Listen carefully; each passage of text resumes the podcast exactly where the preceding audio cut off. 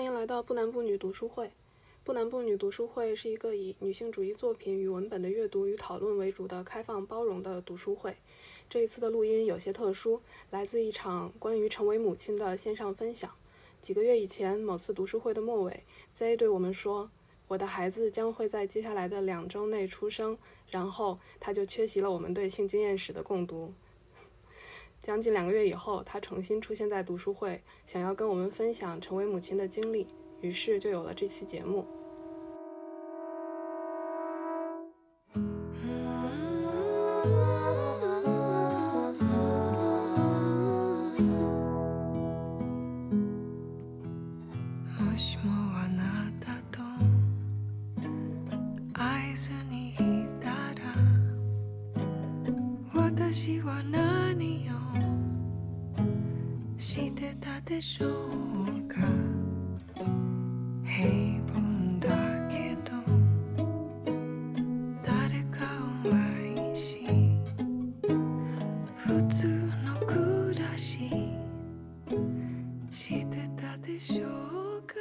我觉得母爱是一种本能，然后更是一种习得的过程。因为我并非一开始就对着宝宝有着强烈的爱意的，但是我毋庸置疑的知道，我将会，而且必须会毫无保留的爱他。这个就是当妈妈的内涵。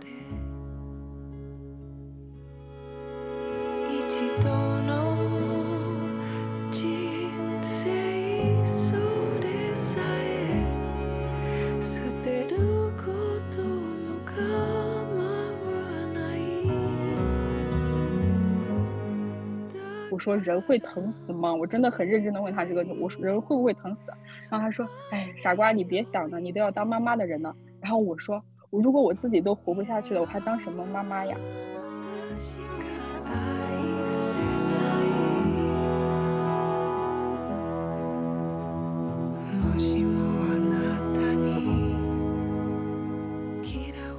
就指着打打一针麻醉的，你居然跟我说我不能打，然后我就跟他吵起来了。我说我要打，我说我承担风险，我签字，你给我打吧。然后他就说不能打。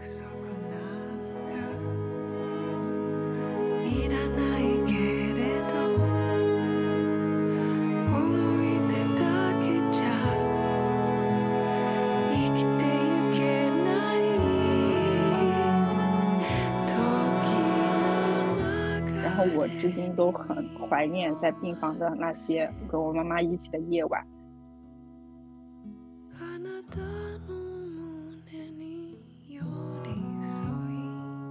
我妈为我承担了这么多的无偿劳动，而且还是我情绪的收容所，我实在是亏欠她太多了。但是我也知道我不欠她，因为这就是母女关系，然后这就是命运。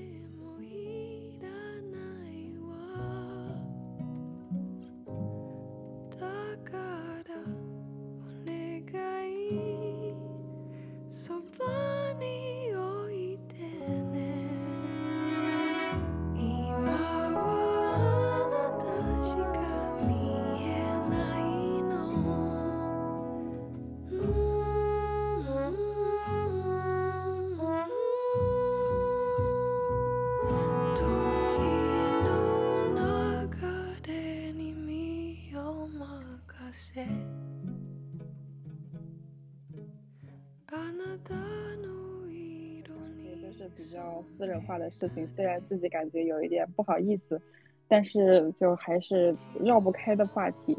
然后我再开始讲一下我自己的这个从去年到现在的这整个故事。呃呃，我先说我怀孕吧，是去年五月份。我再说一下我个人的孕前的这个身体状况吧。我是一百七十一一七零身高，然后是六十公斤，然后没有运动习惯，但是我的身体底子比较好。呃，就是比较经得起造的那一种，哦，我就正常上班工作，也期间也基本上没有请过假，就是就算产检也基本上是在周末就没有在工作日请假的那种。然后同事领导对我也都挺照顾的，因为我们工作环境还是比较和谐有爱的。就是我当时的心态就是，呃，不要把自己当孕妇，呃，正常生活该怎么过就怎么过。然后我觉得，呃，我身体上动的越多，对宝宝来说也是更健康的。嗯，事实上也确实如此。然后我再要说一下，呃，我的身体直到孕晚期的时候，我的肚子特别特别特别大啊，那个时候可能就是心理压力比较大吧，就导致了我食欲大增，然后尤其喜欢吃甜食。我以前是不怎么喜欢吃甜食的，肚子特别大，然后走路就会比较费力。当时是寒假的放寒假之前，就是期末的那段时间，我同事看到我说，都说感觉我立马都要生的那种，就是整个肚子都特别大。然后我还是坚持到了放寒假，也没有请假。然后放寒假了，大概两个礼拜之后就生产了。我只在孕中晚期的时候一段时间，就是大腿根部特别疼，呃，就是这我身体上唯一出现不适，就是大腿根部特别疼，呃，那个疼是没有原因的。然后去医院检查也，他们说也不能拍片子，也不知道原因。然后我就跛着腿走了一段时间路，就翻身也会剧烈的疼痛。过了一段时间就好了，呃，身体状况就还挺好的，呃，心理状况的话就比身体要差多了。呃，但是我自己也通过自己的很多方式进行了一个缓解吧。呃，然后再说一下产检，整个孕孕期产检一共大概去了可能十来次、十几次医院吧，就是我一辈子的医院都集中在去年一年了，整个花费是几千块钱，然后生孩子也是花了几千块钱，但是报销比较多一点，呃，生产可能就自费了一两千吧，其余的都报掉了。然后再说到生产吧，生产就是就一句话，就是疼痛是让人特别没有尊严的一件事情。我是生产前一天晚上住院的，然后第二天上午就开始有宫缩反应，呃，宫缩就是子宫的有规律性的收缩嘛。最开始上午的时候，我就觉得类似于那种痛经的感觉。然后我再要说一下，虽然我的体质比较好，但是我是对疼痛特别不耐受的人，而且我是对疼痛的。共情度特别高的人，就是我看到别人身上如果有伤口了，我就会大腿发软的那一种，所以我是很很怕疼的一个人。我上午进了产房之后，呃，医生哦，早上医生来查房。哦，对了，在医院你的生殖器是会被特别祛魅的，就是你躺在病床上，把你的裤子一脱，然后早上就会有一大帮查房的医生，大概十来个吧，男的女的都有，你就这么把你的胯岔开，然后 就接受查房医生的检视。每天早上都会有这个流程，知道吗？作为病人，就是已经没有这种对于自己生殖器官的羞羞辱感了，就真的只是一个器官罢了，就在那里给大家呃参参观。然后我我生产的那天早上，医生来检查之后说，呃，就条件挺好的，可以考虑进产房了。然后我上午就进了产房，进了产房之后又来了一个男医生，呃，给我检查说，嗯，还不错，当时是开了一两指吧。然后然后他就让我又。去做那个心心脏的 B 超，我就又出了产房，然后状态还挺好的。我还又回到病房吃了个呃午饭，然后还吃了一点零食，直到中午再回到产房。好，回到没想到中午回到产房就开始进进入地狱模式了。然后那个医生问我痛不痛，我说我不痛。他说那你还早着呢，你还没开始。而产房的布局就是有两列床，就是面对面的，然后中间有宽宽的走道，有几个那个瑜伽球。当时我们当时躺的那个呃产房的床上面都会有编号，呃你在里面的时候你就没有自己的名字了，就是被编号替代。我当时是十号还是十一号来着，我忘记了。然后你要是喊你要是喊医生的话，医生跟护士的话就问你是几号呀？有时候说十号、十一号，然后然后然后他们就过来照顾你这样子。我在产房的时候，我不知道具体的医院的那个规规则是怎样的。当时我所在的是就是一个省会城市的一个三甲医院。大概也就排名前几的吧，应该还是蛮不错的。嗯，那个医院是不可以带手机进去的。我当时进去的时候忘记把手机，呃，就是拿走了。我我当时是带进去了的。然后我偷偷的用手机跟我妈妈还聊了会儿天，我妈妈就那边就很紧张。然后呃，后来被护士发现了，就把我的手机收走了。然后后来我就没有手机了。然后当时是要做一个叫胎心监护，胎心监护就是。呃，两个就是一个袋子绑在你的肚子上面，然后上面有一个小小的一个塑料的东西，就是来听你的胎心的。然后你的床上面就会有一个屏幕，就是呃能看到你的这个胎心的，就是那种像心电图似的，你也能听到宝宝的胎心咚咚咚咚咚咚的声音。然后整个病房都是咚咚咚咚咚咚咚咚的声音，当时就一直就是萦绕在我的耳边，就是啊，就跟噩梦一样。然后然后那个包括。胎心监护带一直绑在肚子上面，对于肚子来说也是一种负担。然后我再来说最恐怖的宫缩，宫缩就是有有规律的收缩嘛。呃，基本上每隔十分钟收缩一次，收缩一次会持续一到两分钟，特别特别剧烈的疼痛，疼痛程度大概是痛经的一百倍吧，我真的没有夸张，就是痛到你整个后背跟腿就完全软掉化掉，你就想你就地消失的那种。然后我当时疼着疼着，然后那个麻醉师就进来了，呃，因为我生产之前的时候，在前一天在进病房的时候。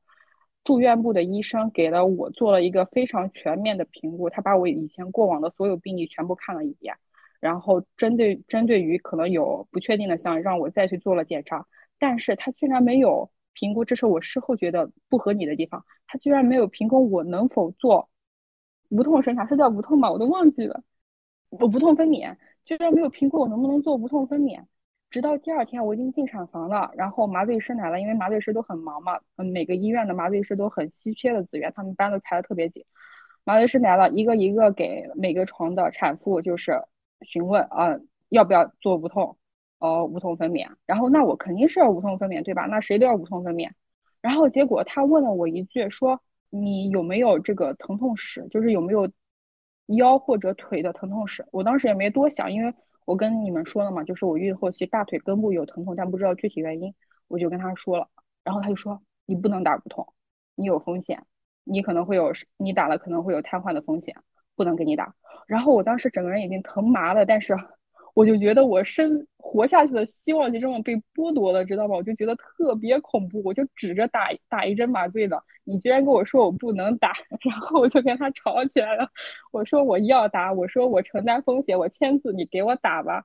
然后他就说不能打，他说医院之前有人打了之后瘫痪了，然后不能打。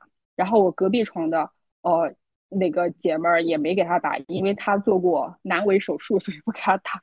然后我们两个成了整个产房唯二没有打的，然后全程就我们两个叫的，叫的最最最大声最疼。然后只要我俩一叫，那边的护士站护士就说：“哦，十床又叫了，十一床又叫了。”呃，然后他们就一直让我们两个呃不要一直在哭，一直在叫，说是没有用的，因为。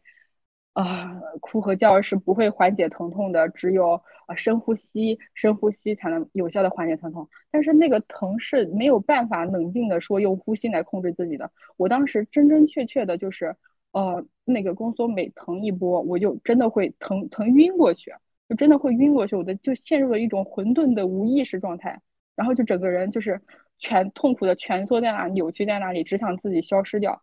然后我当时真的是因为没嗯，因为医院是没有一个呃医生或者护士全程陪在你身边的，只有你哭喊疼的不行的时候，他们才会来过来走过来看一下，帮你看一下。你只有叫他们的时候他们才能看。然后我当时就是强烈的求生欲吧，就是每个人我好不容易喊一个人到我是医生或者护士在我身边，我都会紧紧抓住他们的手，就是说你们你你不要走，我我很害怕，就是我真的觉得我要疼死了。我当时。我当时一直在问他们说：“我说，我说我要疼死了，怎么会这么疼？”呃，我后面甚至问一个护士说：“我说人会疼死吗？”我真的很认真的问他这个，我说人会不会疼死？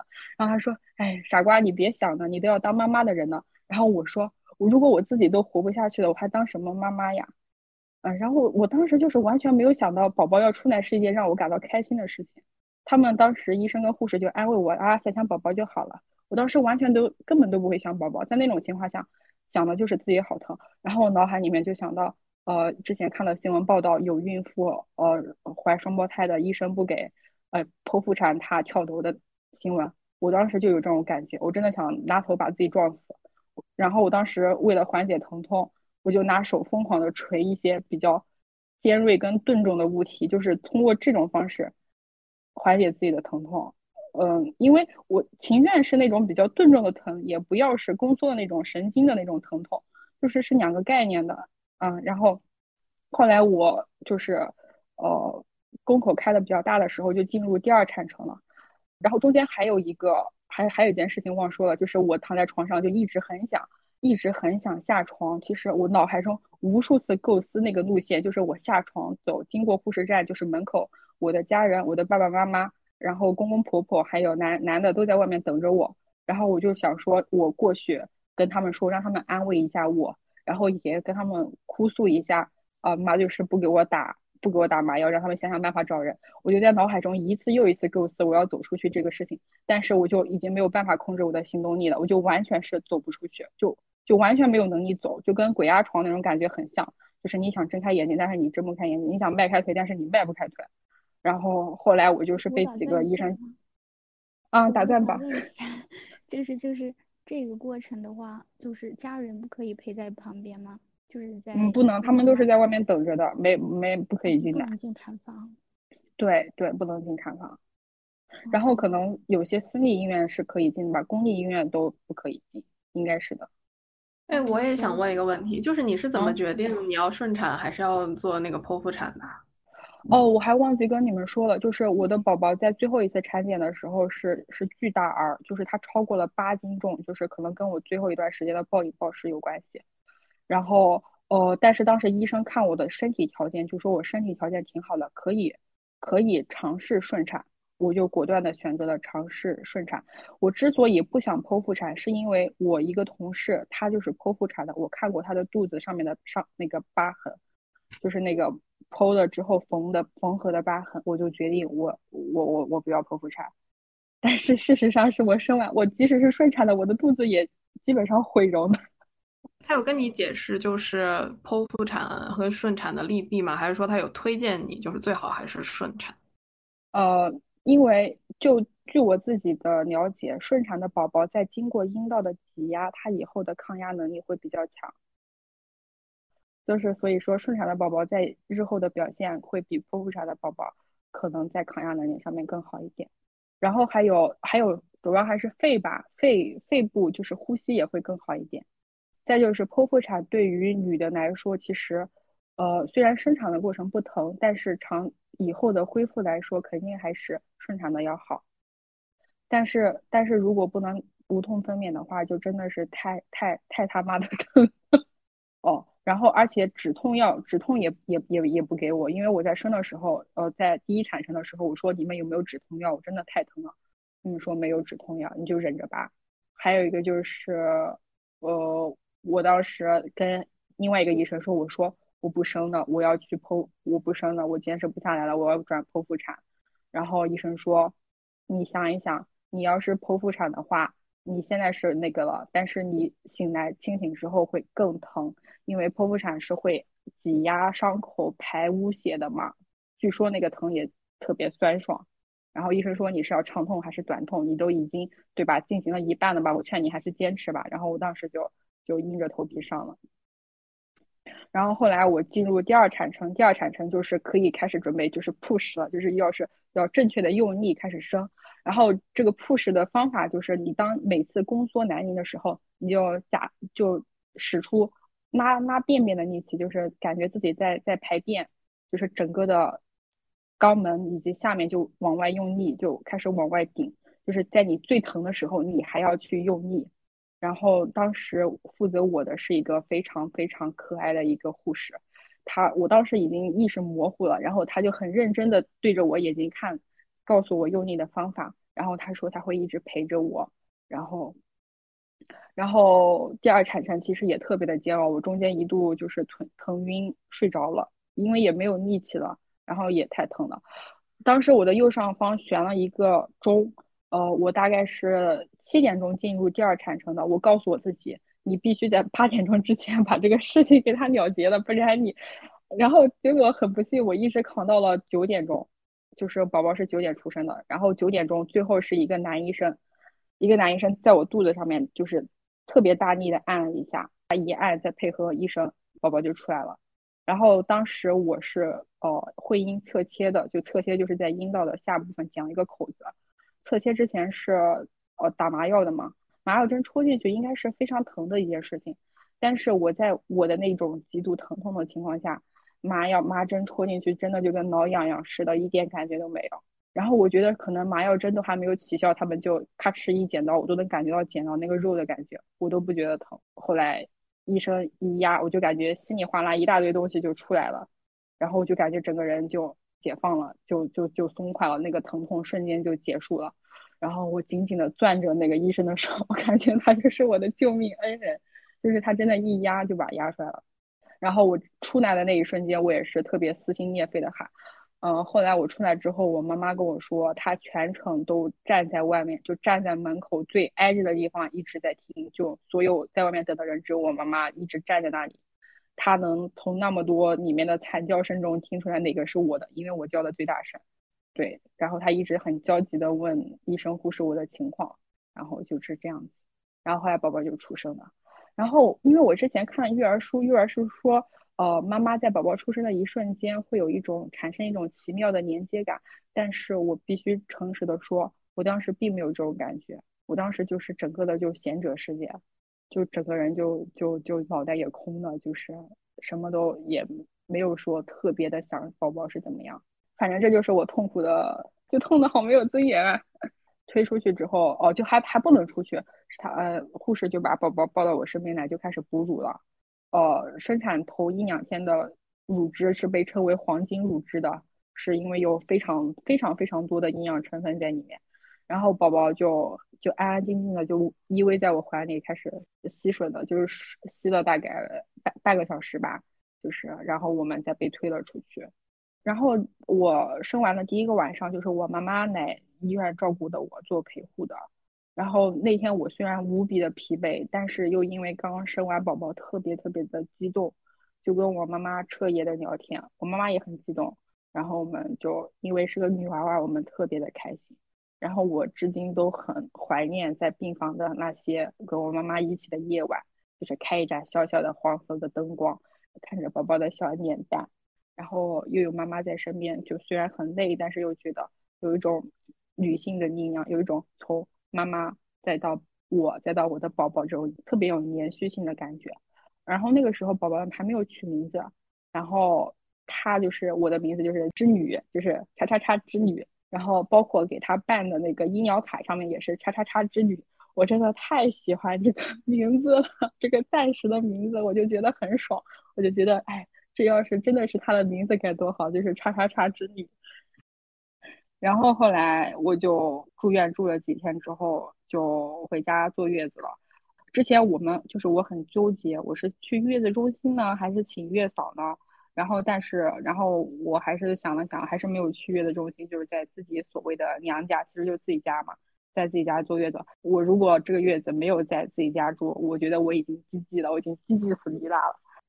然后我刚生完是特别特别虚弱的那种，因为我之前跟大家说了我。呃，整个孕期包括我之前身体素质都是很好的，但是我生完之后真的就是整个人废掉了，而且最恐怖的事情是，我的会阴侧切的伤口在大年三十的晚那晚上发现它裂开了，我当时我整个人都裂开了，然后我。大年初一的早上，我爸妈送我带我去医院，然后我当时还觉得说我可以走进去，但没有，我我已经疼痛到站立都无法站立的地步，然后他们用轮椅推我进去的，然后医生检查完之后就说，哦，你这个不能再缝合了，你就让它自己愈合吧，就让我们买 红霉素眼膏涂一下，就每天红霉素眼膏消炎，就这样子，然后我就回家了。回家之后，然后因为我如果上厕所的话，尿尿的话，尿会渗进去，然后那个就特别特别特别特别疼。我尿了一次之后，我就我就再也不敢尿尿了，然后就想办法呗，想办法买了一个就是接尿的，就是我就站着拿尿，然后我妈妈就用那个接尿的给我接着，再用个盆子接着。然后我第一次尿的时候，我跟我妈都哭了，我妈就瞬间泪奔。然后后来我就过上了。吃喝拉撒全靠我妈的一段时间，我家上下楼的嘛，我就在楼上的房间里面，宝宝也在房间里面。然后到饭点，我妈妈就把我的饭菜都端上来，然后我要拉尿的时候，我妈妈就帮我拉尿，然后我拉完尿，我妈妈再帮我洗屁股，然后再帮我上药，然后每天就这样的事情。然后这这一段时那一段时间，在我妈妈说是最艰难、最黑暗的时间。然后，嗯。我再说一下，就是我的伤口裂开，一共是大概持续了两三，至少三周吧，至少三周这样的生活之后才比较好一点，才比较好一点。然后当时，嗯呢，我大年初一的时候早上我是疼哭的，就是我我真的没想到生完了我还这么疼，一个是伤口的疼。然后再就是我的乳房胀奶胀的疼，我第一次胀就胀的跟个两块大石头在在胸口似的。再就是我的腰因为躺太久了，不知道哪里扭到了，然后也是就特别疼。后来是好像是枕骨那里出了问题，后来咔哧一下这个骨头震过去也好了。但是那一天我真的是就是就疼的，我什么事情都不想干。我既没有我本来原计划是我要开开心心坐月子，我要把没看的剧全部补上。结果在那种状况下，你别说看剧了，就压根什么事情都不想干。然后就就真的就是。我只想着这个时间赶紧过去吧，我只要把这个时间扛过去就好了，我一定要把它扛过去。然后就就躺在床上，就望着天花板，然后就望着，然后一天可能就这么过去了。然后我吃饭的时候，我站也不是，坐也不是，我就跟那个大宫女那个画一样，我就侧着侧躺着，然后一个手撑着，然后另外一个手吃，就就就这么吃了大概两个礼拜的饭都是这么吃的。我现在回想起来，我觉得这个时间，这个这个痛苦的时间已经过去了很久了，哎，然后我再说一下我身体的产后身体的变化，就是我整个肚子就真的是彻底毁容了，因为我长了非常多的妊娠纹，然后然后整个肚子上面肉就是很松松垮垮的，整个肚皮整个肚皮的颜色全部从白色变成了呃黑色，就是整个颜色都加深了，变黑了很多，我也不知道为什么，然后身上长了很多小毛毛。呃，乳头跟肚子上面都长了很多小毛毛。再就是我现在放屁特别多，特别响。就是我已经不知道我以前是怎么放屁的，但我现在放屁就是特别多，特别响。再就是我的左眼在坐月子期间得过结膜炎，我以前眼睛从来没有任何问题，可能是因为抵抗力下降造成的那个比较容易受到细菌的入侵吧。再就是恶露，一直到现在都没有排完。就是恶露，就是你产后会排出来的。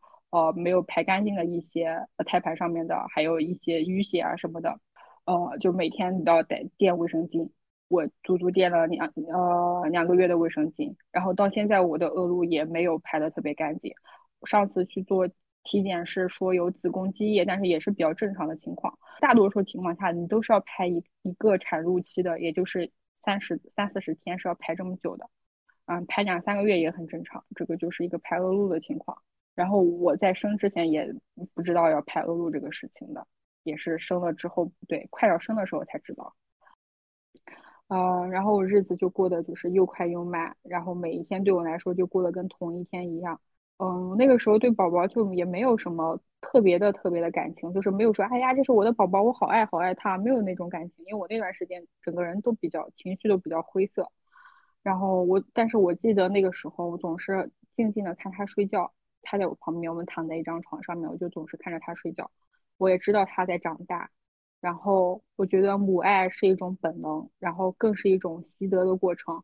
因为我并非一开始就对着宝宝有着强烈的爱意的，我，但是我毋庸置疑的知道，我将会，而且必须会毫无保留的爱他。这个就是当妈妈的内涵。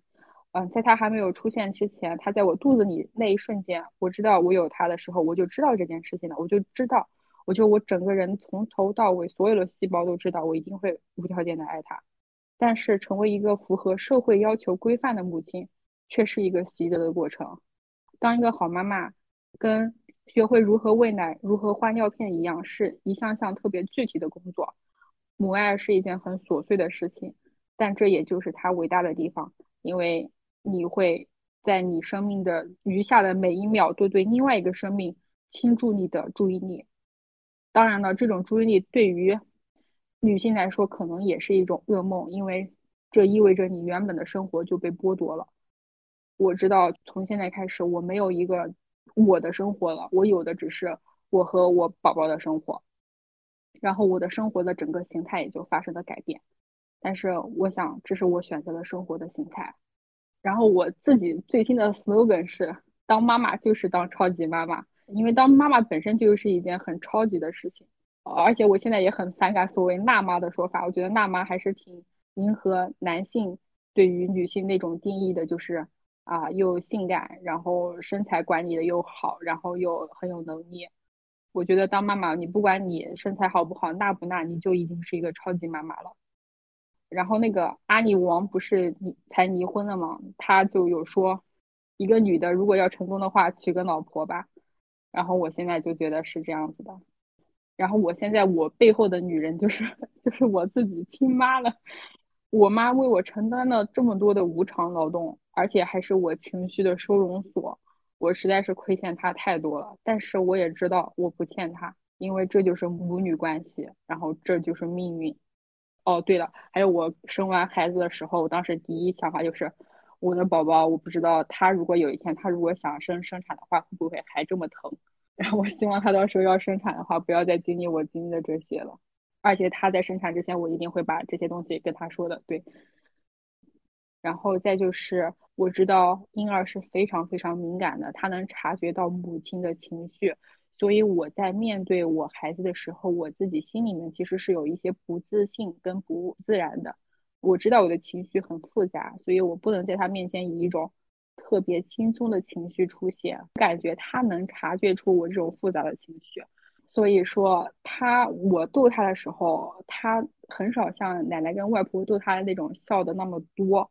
但是他在我身边的时候，虽然笑的不多，但是情绪是非常稳定的，就是也几乎不哭。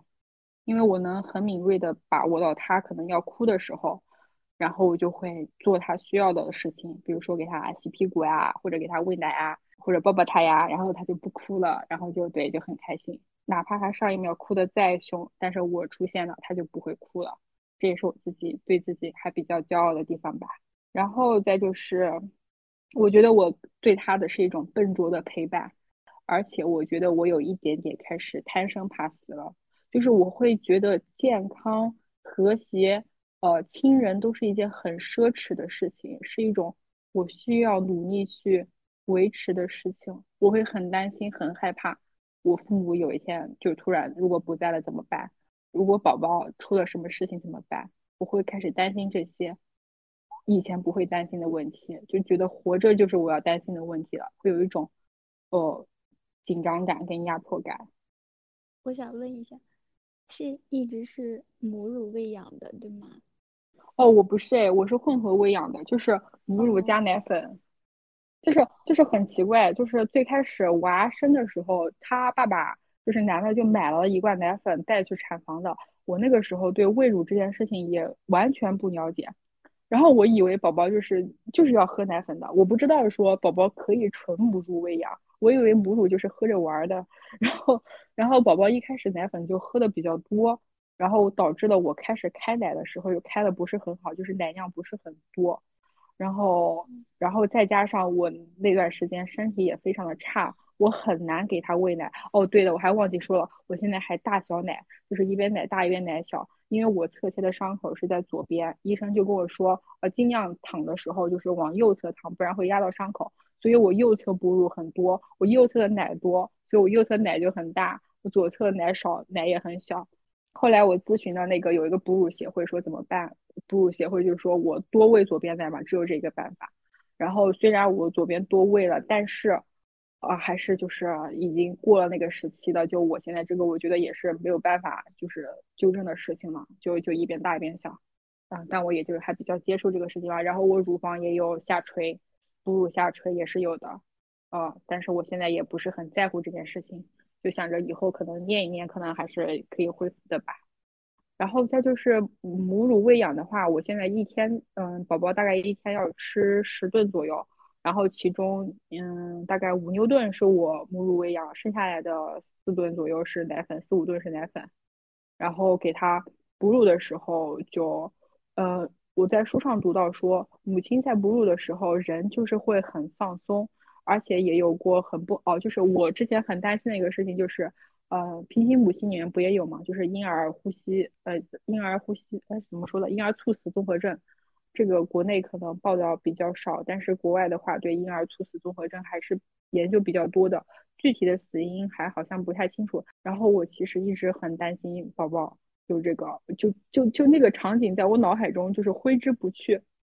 我觉得如果出现了那种场景，我都。我觉得我我当时整个人肯定就是会，我都不知道怎么办，我就不敢想那种场景如果发生了。然后再就是我有时候也会担心抱着他的时候没有抱住他要掉下来怎么办，这是我哦最常担心的两个事情。但是随着他一天一天越长越大只，我这个担心也就会变小一点。然后就是在哺乳的时候，有的妈妈可能呃因为就是太舒服了，太放松了。夜间哺乳的时候，哦，也也有过妈妈就是乳房压着宝宝让他窒息而死的这种很悲惨的案例。所以说，我也有过很痛苦的哺乳经验，就是在初期的时候，我的乳汁没有很多，就是无效喂奶，就是宝宝挂在我奶上，大概挂了两三个小时的时间，就是吃吃停停，他就是吃吃睡睡停停，我就睡眼朦胧的给他。这么喂，喂了两三个小时，他还是在哭，他还饿，他还没有吃饱，然后就起身给他冲奶粉，然后他喝了奶粉才好。然后那个就是我经历了一段无效喂奶的经经历吧，就是奶不多。对，现在就还不错吧，现在能满足这种混合喂养的需求，就也是经过很长时间的摸索的。然后母乳喂养就是确实是让比较放松的一种感觉，也确实能增强跟孩子的感情，但是。呃，那个时间就是呃也挺浪费时间的，因为平均每次哺乳时长大概是二十分钟，然后一天哺乳那么多次的话，平均下来一天要花至少两个小时的时间哺乳，然后其实是没有什么事情可以干的。这个就是母乳喂养的一些事情。这个还想问，就是呃，因为小宝宝也是女孩，嗯，你就有没有想说，嗯，把她培养成一个女权主义者啊，或者是一个女权主义者育儿，有什么经验吗？我我现在的想法就是，我觉得我现在想法就是，身为一个女性，她就已经是一个女权主义者了。我不知道大家是怎么看这一点的。我的意思是一个女性在追寻自己的生活的时候，寻找出一个这一性别的生活方式的时候，这本身就是一个呃女权的行为了。当你身为女性，并作为一名女性而生活的时候，你就已经是个女权主义者。这是我的想法。当然，就像咕噜说的一样，肯定还有很多。理论上的跟一些他人经验上的学习，这一定是有的。而且我觉得我也不会说刻意把他培养成一个很鲜明的女权主义者。我对他的现在唯一的想法就是让他去学武术，就是跆拳道也好，散打也好，就是就一定要让他学武。确实觉得他要去学，一定要学学一点体格上面的东西的。这是我目前对他的想法。我相信他会成长成一个有着独立人格的人，这一点就已经很女权了。嗯，